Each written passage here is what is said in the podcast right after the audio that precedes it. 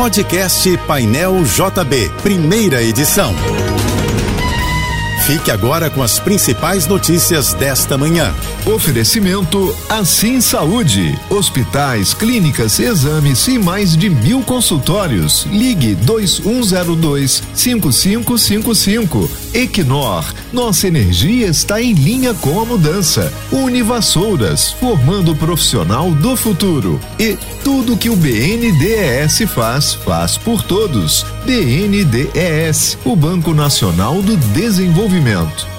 O jornalista, escritor e imortal da Academia Brasileira de Letras, Rui Castro, venceu o Prêmio Jabuti com Os Perigos do Imperador, um romance do Segundo Reinado. O livro narra um plano fictício para assassinar o imperador Dom Pedro II. Considerado o mais prestigioso prêmio de letras brasileiras, o Jabuti foi entregue na noite passada em cerimônia no Teatro Municipal de São Paulo.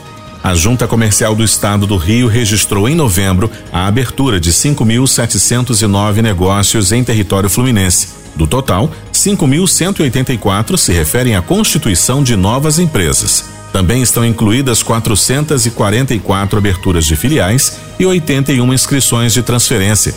Segundo a Junta Comercial, de janeiro a novembro deste ano, foram abertas 66.669 empresas no estado do Rio. O Rio vai sediar o Pan-Americano de Esportes Game de 1 a 9 de junho do ano que vem. Trata-se da maior competição de esportes eletrônicos entre países das Américas. A edição carioca do campeonato foi anunciada pela Federação Internacional de Esportes, responsável pela organização do torneio. O local da competição no Rio ainda será definido. Os participantes vão disputar vagas no Campeonato Mundial, que vai acontecer em Riad, na Arábia Saudita. Nenhuma aposta acertou as seis dezenas do concurso de ontem da Mega Sena e o prêmio acumulou em 27 milhões de reais. O sorteio foi realizado em São Paulo e os números sorteados foram 12, 15, 17, 30, 40 e 52. A Caixa Econômica Federal informou que 24 apostas acertaram a quina e levarão cada uma 73.841 reais. Outras 1.798 apostas acertaram quatro números e terão direito a 1.400 reais cada uma. O próximo sorteio da Mega Sena será amanhã. O governo federal cogita proibir que cursos de licenciatura tenham 100% de carga horária na modalidade de ensino à distância. A informação foi dada pelo ministro da Educação em entrevista coletiva em Brasília. Camilo Santana também disse que o governo planeja outras mudanças nos cursos de formação de professores online. Atualmente, seis em cada dez professores brasileiros foram formados em cursos de licenciatura à distância. Mesmo em recuperação judicial e já tendo fechado 120 lojas, a Americanas anunciou que vai contratar 7 mil pessoas para vagas temporárias em 1.600 unidades da rede no período de Natal. Os interessados nas vagas de operadores de loja em todo o Brasil podem se inscrever numa seção específica do site da empresa. A Americanas informou que não é preciso ter experiência, porque a ideia é dar oportunidade a jovens que buscam o primeiro emprego. Os candidatos devem ter idade a partir de 18 anos e ensino médio completo. O salário não foi informado.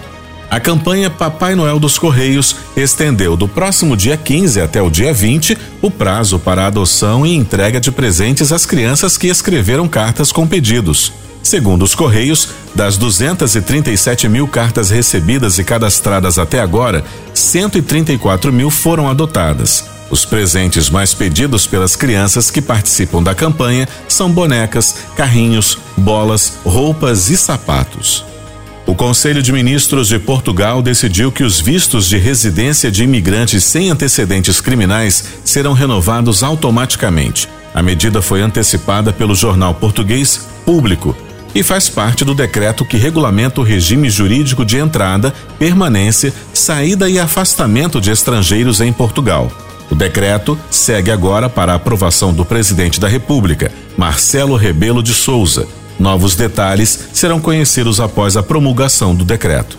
O Bioparque do Rio anunciou o nascimento de um filhote de tamanduá bandeira, mamífero ameaçado de extinção e considerado vulnerável, segundo a Red List, da União Internacional para a Conservação da Natureza. O animal é uma fêmea que nasceu no dia 3 do mês passado.